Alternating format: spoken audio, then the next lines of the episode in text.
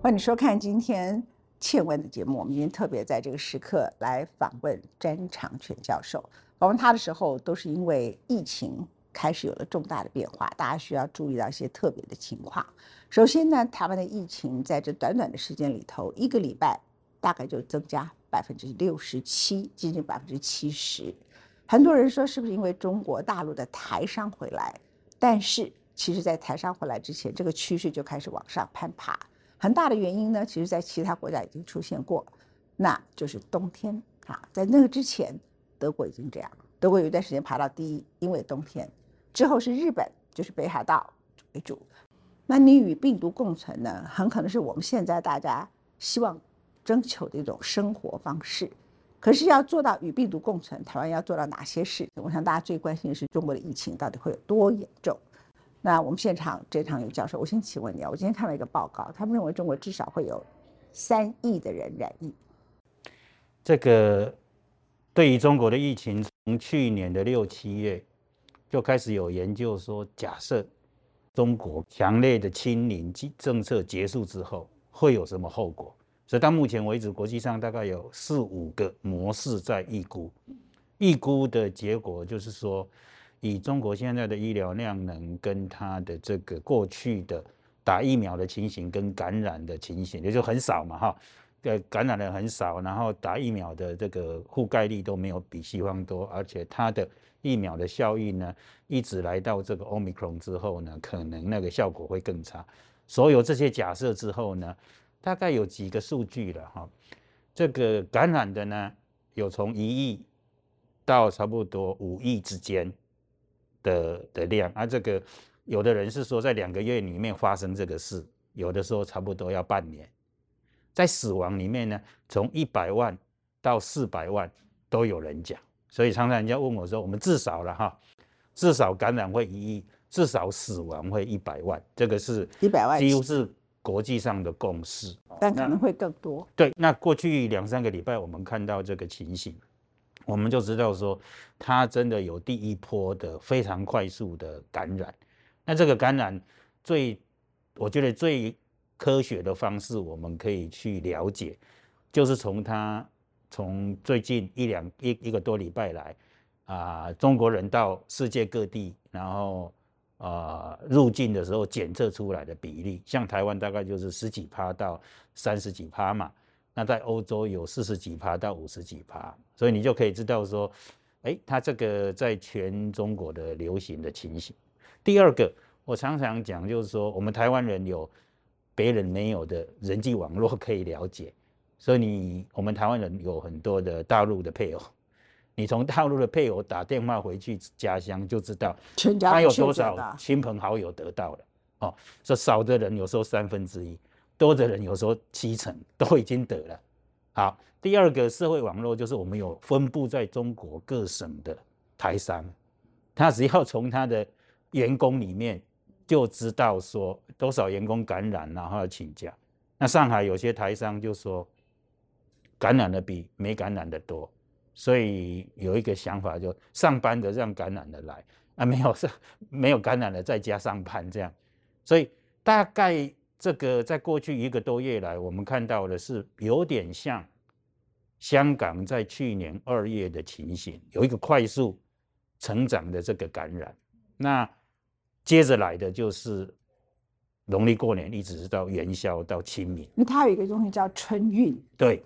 那你可以想象，他们告诉我在市场里头，你进市场每个人都阳，所以他们打招呼的方法说：“你家阳完了没啊？” 好。全市场每一个人都阳，阳了怎么还来这里卖呢？他经不起，他不来工作，因为他没有钱呐。啊，不工作就活不下去嘛。严重到什么程度呢？就是说，北京啊，他规定啊，这个尸体是二十四小时要烧，你知道那就是 COVID 吧？尸袋连棺材都没有。那虽然他不承认他是因为这个 Omicron 新冠病毒死的，他说他是心脏病死的，他是规定你二十四小时把尸体要染疫嘛。可是没有办法，就是火葬场二十四小时都烧不完。那还好，北京现在很冷，他们就尸袋都放在外面，用消毒的。上海状况呢比北京好一点点，因为它天气没有冷到那个地步。然后呢，某一个程度来讲，就是说上海好像他们南方跟北方流传的病毒还不太相同这样子啊。那香港为什么突然上来？我就很好奇的问啊，怎么那么快香港就上来了？原因就是当年它的疫苗的这个覆盖率也不高，特别是高龄的。嗯，所以香港香港，所以在今去年二月的时候，它的覆盖率有的年龄层只有四成啊。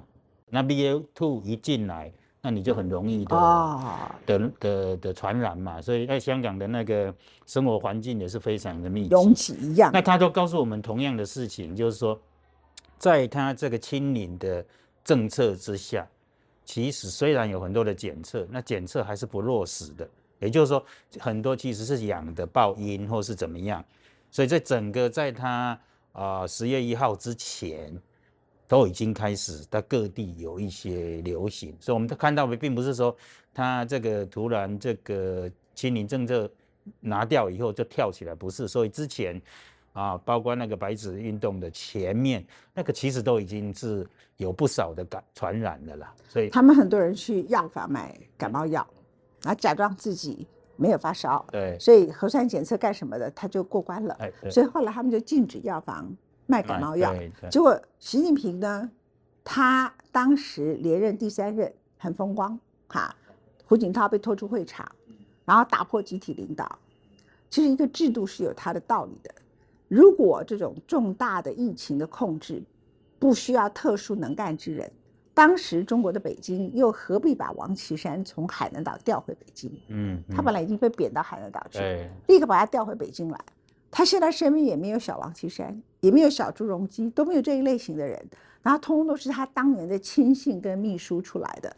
那一个人要面对这么困难的一个大疫情，然后左也不是，因为这样子经济就一直下滑下去；右也不是，疫苗也没准备好，药物也没准备好，然后呢，整个辉瑞 Paxlovid，它的黑市卖又还有勾结，很多人就是你刚刚说搭飞机出来，我跟你说搭飞机就是那一亿中国人，不是那十三亿中国人，所以他们的状况还比较好一点点哈。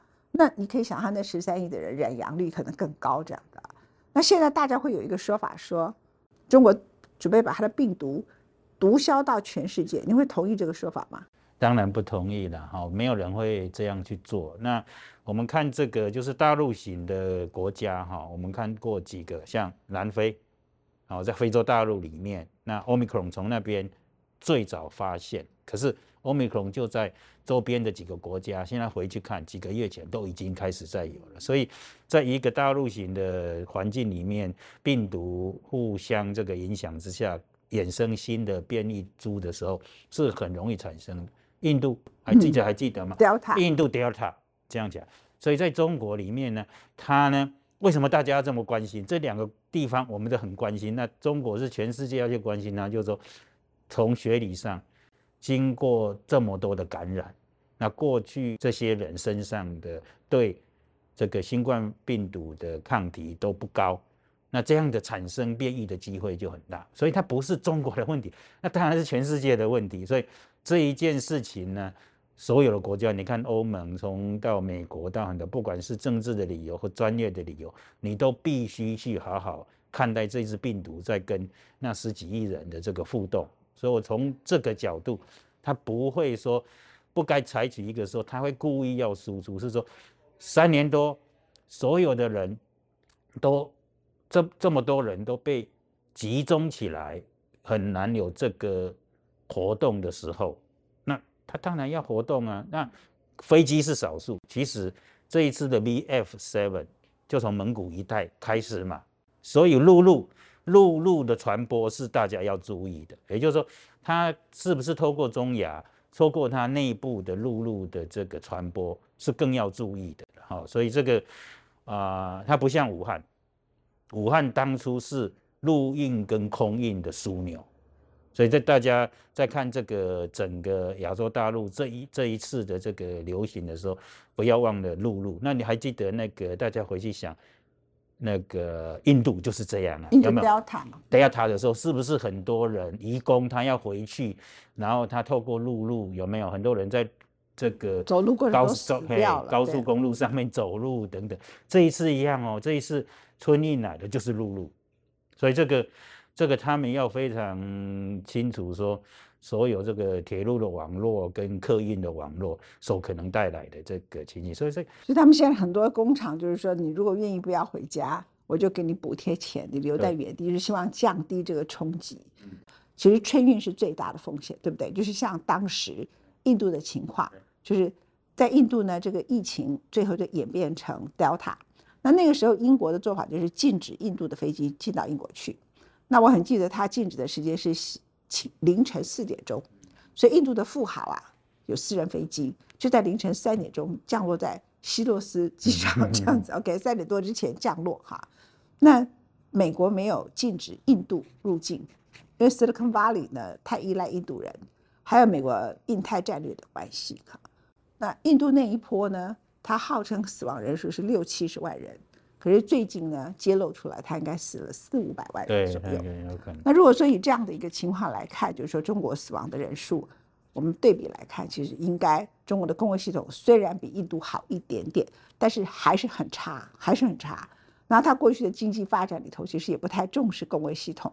那他的整个这个医院那各方面，这十年来比以前改善，可是这个改善只是根本不足以应付这样的疫情嘛。特别是在乡村地区，这个，所以他这一次春运如果回去，然后乡我们因为他的资讯不清楚，大家不知道说城乡之间现在的感染力怎么样，那我们可以看可以知道。应该是有蛮大的落差，也就是说，那如果从一级城市、二级城市，然后传输到乡村地区去的时候，那它突然的这个感染多，那那个地方的医疗的资源又非常的匮乏，可能连个我们以前讲的卫生所都没有，对吧？哦，所以他就他很他的基层的卫生设施是很，他都是用医院为主了，来来做这个这个医疗，所以这个就是我们会担心说，大家要注意看的就是说。啊，农历春节到元宵哈，这元宵后的差不多两个礼拜以后，有没有大量的这个在乡村地区的这个死亡嘛？哈，那这个老年人又都住在乡村地区，那那个疫苗的接种又不高。虽然他们现在也有想办法到几挨家挨户去打疫苗，这是好的事情，但是还是来不及。好，所以它里面非常重要的这个事情就是说。世界各国这一次能够防疫还可以做到一个程度，就是公部门跟私部门要合作，不管是疫苗检测的这个开发，然后最后一起应用。世界各国都这样，全世界死亡的这个六百多万人，Omicron 死了一一百五十万人呢。你看前面多少波，所以它是一个一个有的地方就像香港这样，突然很多也死了一万多人了哈。那有的地方就是一波一波。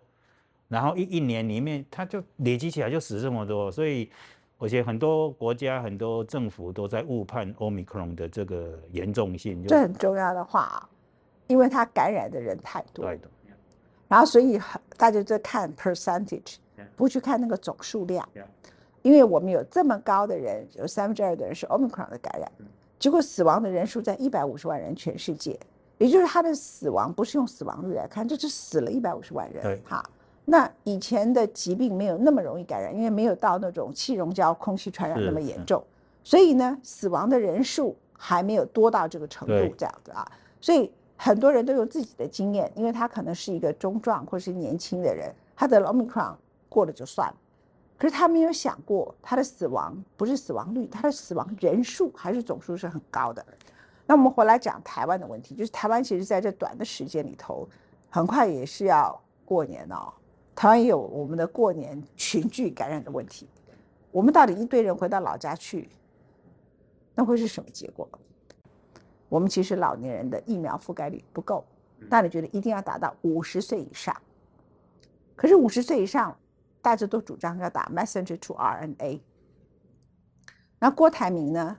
他要求我们卫福部要买 BNT，那他很孝顺嘛，他其实整个重点不是要批评卫福部。他的重点是烦恼他妈妈怎么办？嗯，没有疫苗的 Omicron 的保护，哈，因为他前面都打 BNT 嘛，那他不想混打，因为他妈妈九十七又在洗肾，他怕这个引起的反应激很激烈哈。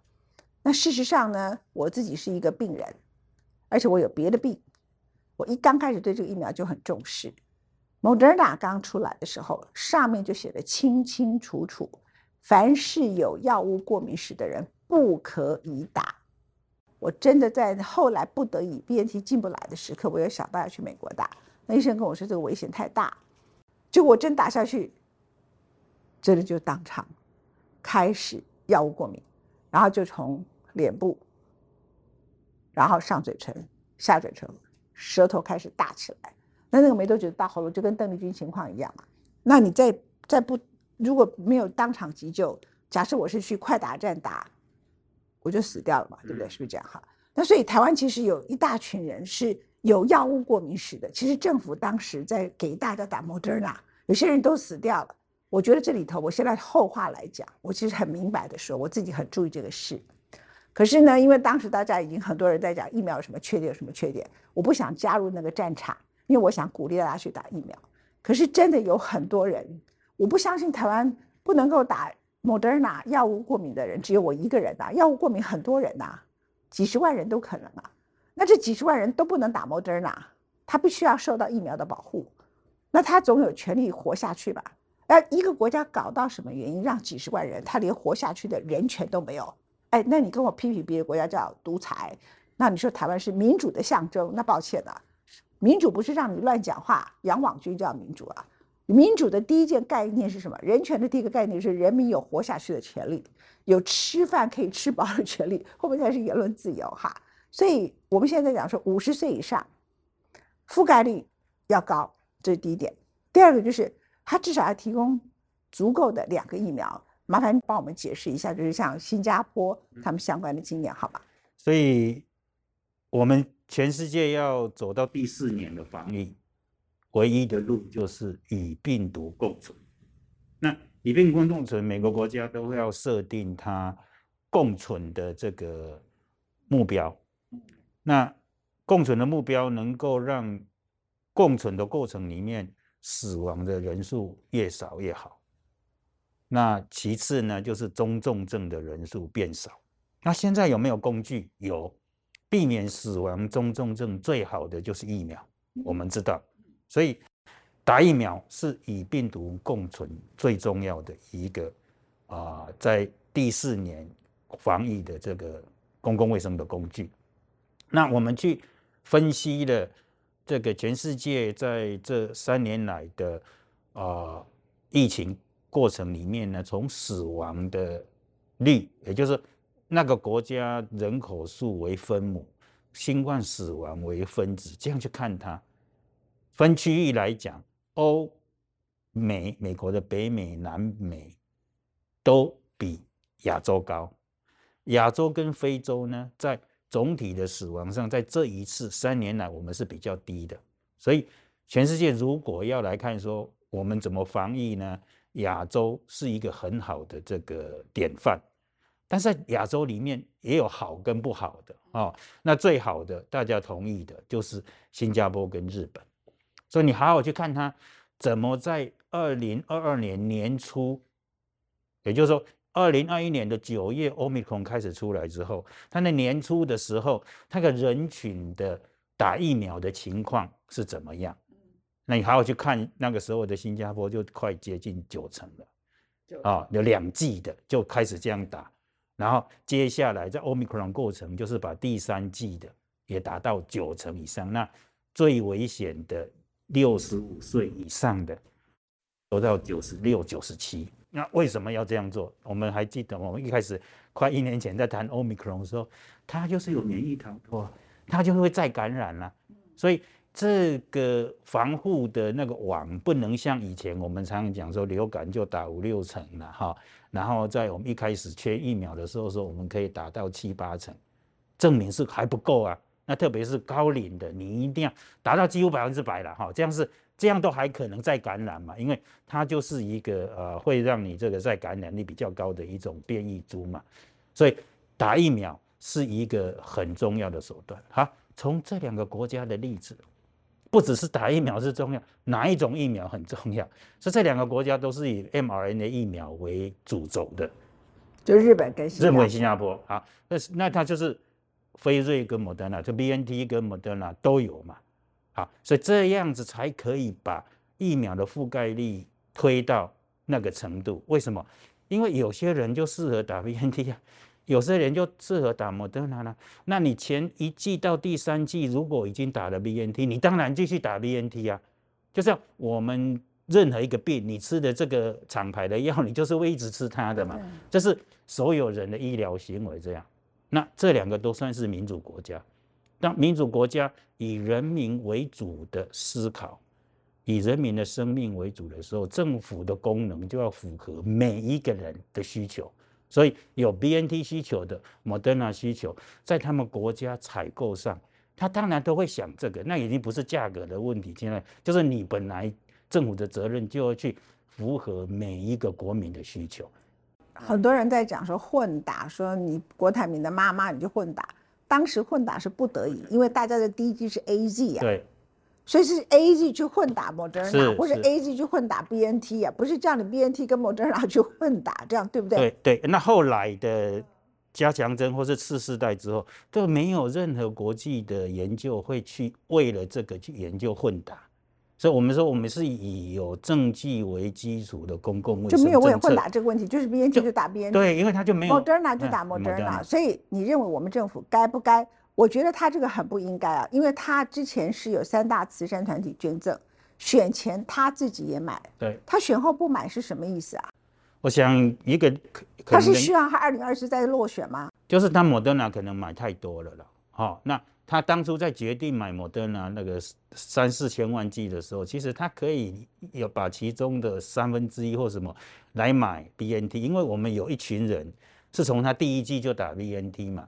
那你现在有次世代的时候，最好是这样，这样是有。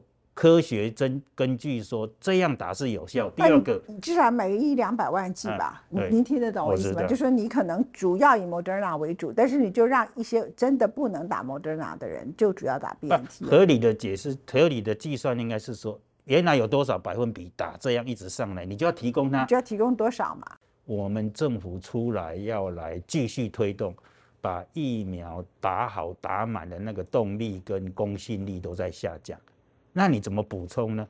就这样子，民间自己的活力去做，否则我们很难让我们的高龄的人呢达到我目标里面的九十几 percent 的覆盖率，因为你政府很难去说服了嘛，哈，因为很多不同的讯息，人民都会接收到说，那你可能没有真的这个啊，真的是很在乎我啊，所以你没有买到我要的很多理由，所以这个是需要民间，我说。防疫的过程，从检验试剂、疫苗的开发到打疫苗这些事情，公跟私两个力量都一起合作，你就能撑高嘛。哦，所以这个事情是，呃，我真的是急迫，而且是掌握在我们手上，就是有这个工具用不用而已啊。我请问你，张教授，像你经常写这些话，可是我们政府的宣传是台湾的死亡率。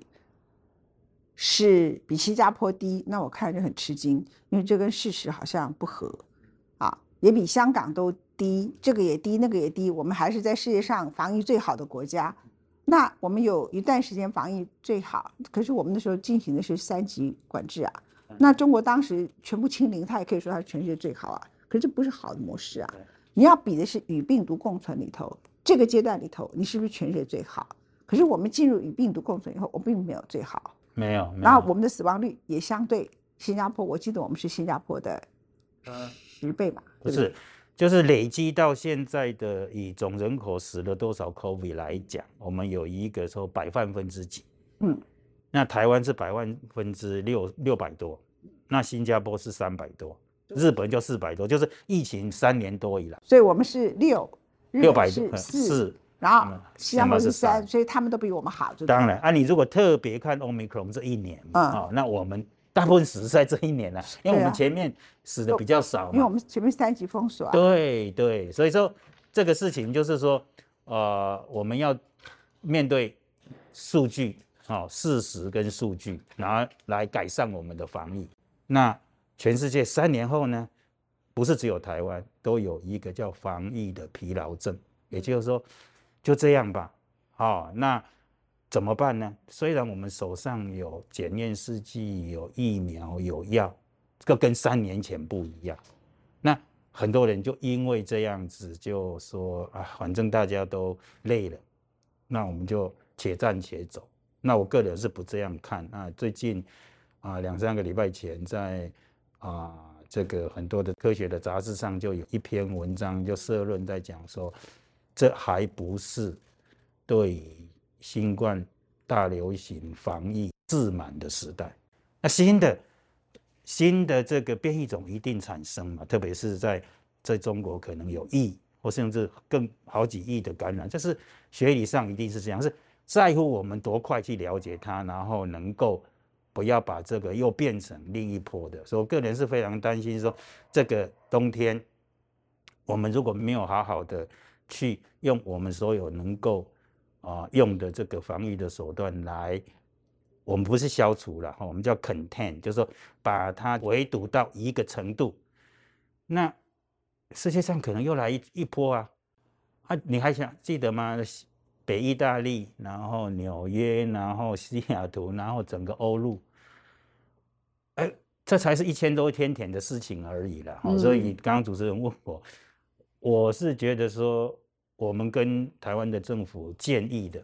还有说，我现在其实花很多时间在跟亚太的的的的社群，或世界上可能影响说，我们还不是我们可以累的时候。虽然所有的专家都觉得说，跟啊啊主歧视的人建议，他们不一定听你的哦，有时候甚至不听，但是还是要讲啊。啊，可是我们重要的是我们的人民，哦，我们有这么多的工具，那这个冬天至少我常常讲说到清明节。大家就继续撑吧，提高 警觉。没有打疫苗的，赶快去打，好。然后这个呃，没有疫苗可以打，好。那政府请赶快嘛，哈，他有有需求的，有需求的，赶快来满足人民的需求。我这个这个都不是很贵的的的钱。然后要要足，那台湾要保护九十几 percent 的 COVID 死亡的，就是五十岁以上。我是建议是这样哈，要相信专业。那第二个就是下一波的预防呢，就是从皮下的这个呃啊疫苗变成年末的疫苗，好，所以现在中国，然后这个伊朗，然后都有发展出一些从鼻腔的疫苗。那这个都是国家要投资，因为只有那个才能减少感染。我们现在就说，我们打的疫苗对。减少感染的效率比较差嘛，所以你感染了，然后还是有一些人会有重症，对不对？那现在这种投资跟这种防疫呢，都不能放松。那因为美国的这个神速计划已经结束以后，美国也没有那么多的资金，那全世界这个的防疫的动力就在下降，都在下降。对，那这个就有一个危险，嗯。所以最重要就是这不是防疫自满的时代，没有中国因素就已经是这样的话，有中国因素更是严重。然后我们还要迎接下一波，其实一个大流行时代，然后也更不是你觉得可以累的时候。那政府呢，请你放掉你所有的私心，这样给台湾的老百姓一条可以好好自己照顾自己身体健康的一个权利的路，这样对吗？对，可以。每天接近三十个人的死亡，所以现在要赶快去打疫苗。很多人就是我打三剂，我累了。不行，不行，哎，我们我们真的希望这个毒是对的，就是打完这个一年后再打，好，现在还不知道，有可能半年后就要打，看那个变异怎么样，那就会变成真正的流感化，也就是一年打一次，那以后我们大概会变成说流感跟新冠每年都要打一次，这个就是到那个时候就是所谓的流感化，那现在还不是，我们要努力变成是。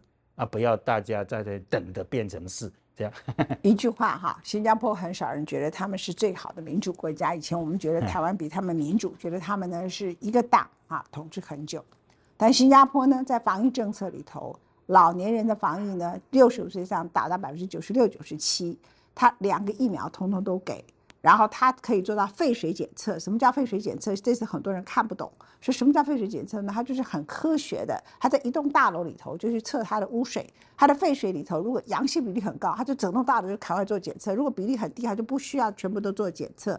然后它的药物 Paxlovid 买的都非常非常的足够。我只问你一个问题：新加坡能，你为什么不能？不要再说台湾是全世界防疫的模范生，好好学新加坡这句话，你同意吗？同意。我不是为了批评政府，因为批评政府对我的身体没有帮助。我在乎的是，我们可不可以让台湾很多老年人、很多生病的人，他们有权利可以活下来，对吗？哎，谢谢各位，谢谢詹老师，谢谢谢谢